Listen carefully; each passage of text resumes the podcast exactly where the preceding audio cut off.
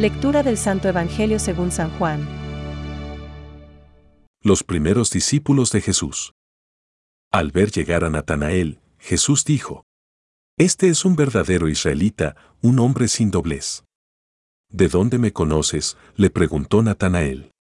Jesús le respondió, Yo te vi antes que Felipe te llamara, cuando estabas debajo de la higuera. Natanael le respondió, Maestro, tú eres el Hijo de Dios, tú eres el Rey de Israel.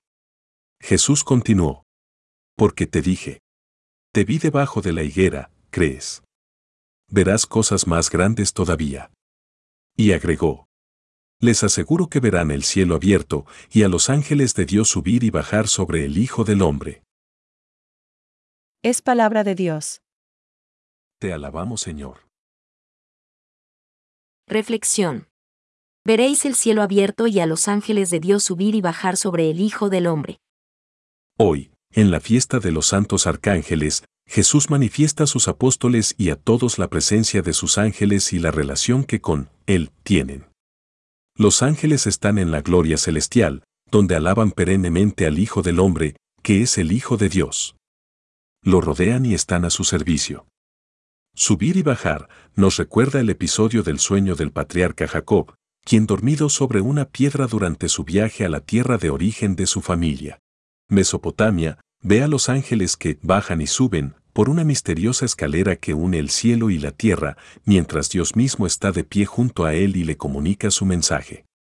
Notemos la relación entre la comunicación divina y la presencia activa de los ángeles. Así, Gabriel, Miguel y Rafael aparecen en la Biblia como presentes en las vicisitudes terrenas y llevando a los hombres, como nos dice San Gregorio el Grande, las comunicaciones, mediante su presencia y sus mismas acciones, que cambian decisivamente nuestras vidas se llaman, precisamente, arcángeles, es decir, príncipes de los ángeles, porque son enviados para las más grandes misiones. Gabriel fue enviado para anunciar a María Santísima la concepción virginal del Hijo de Dios, que es el principio de nuestra redención. Ver Lucas 1. Miguel lucha contra los ángeles rebeldes y los expulsa del cielo. Ver Ab 12. Nos anuncia, así, el misterio de la justicia divina, que también se ejerció en sus ángeles cuando se rebelaron y nos da la seguridad de su victoria y la nuestra sobre el mal. Rafael acompaña a Tobías, Jr., lo defiende y lo aconseja y cura finalmente al padre Toubit. Bertab. Por esta vía, nos anuncia la presencia de los ángeles junto a cada uno de nosotros. El ángel que llamamos de la guarda. Aprendamos de esta celebración de los arcángeles que suben y bajan sobre el Hijo del Hombre, que sirven a Dios, pero le sirven en beneficio nuestro. Dan gloria a la Trinidad Santísima, y lo hacen también sirviéndonos a nosotros. Y, en consecuencia, veamos qué devoción les debemos y cuánta gratitud al Padre que los envía para nuestro bien. Pensamientos para el Evangelio de hoy. Cuando el hombre llega a ser verdaderamente espiritual y transformado por el amor divino que le purifica, recibe la unión y la amorosa iluminación de Dios con una suavidad semejante a la de los ángeles. San Juan de la Cruz.